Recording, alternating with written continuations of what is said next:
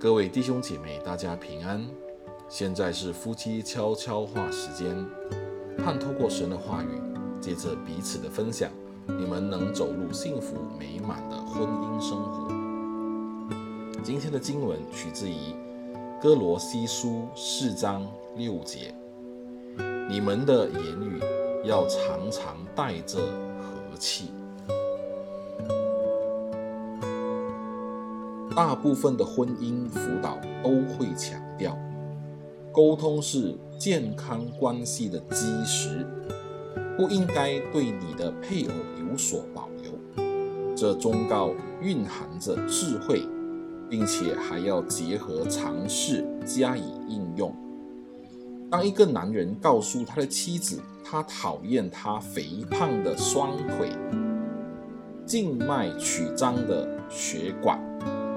或者他的外貌时，他或许是诚实的。当一个女人将她的怒气发泄在丈夫身上，不断斥责他的缺点与失败，这也是一种诚实。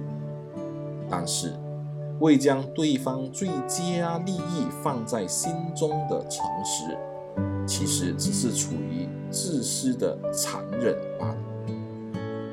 有些夫妻决意和对方分享每个想法与意见，但其实正在有系统地摧毁曾经使他们相继的浪漫火花，使他们的关系中不再带着任何神秘感。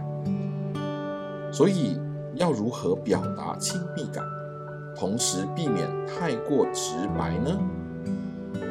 保罗对所有基督徒的忠告，在已婚夫妻身上尤其受用。你们的言语要常常带着和气。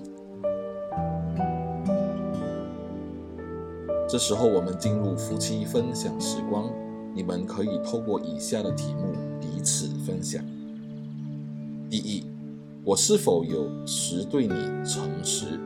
却让你感觉受伤。你认为在婚姻中，除了如实陈述的老实说，是否应该有例外？第三，上帝看重诚实，所以我们应当如何将这原则应用在婚姻的沟通中？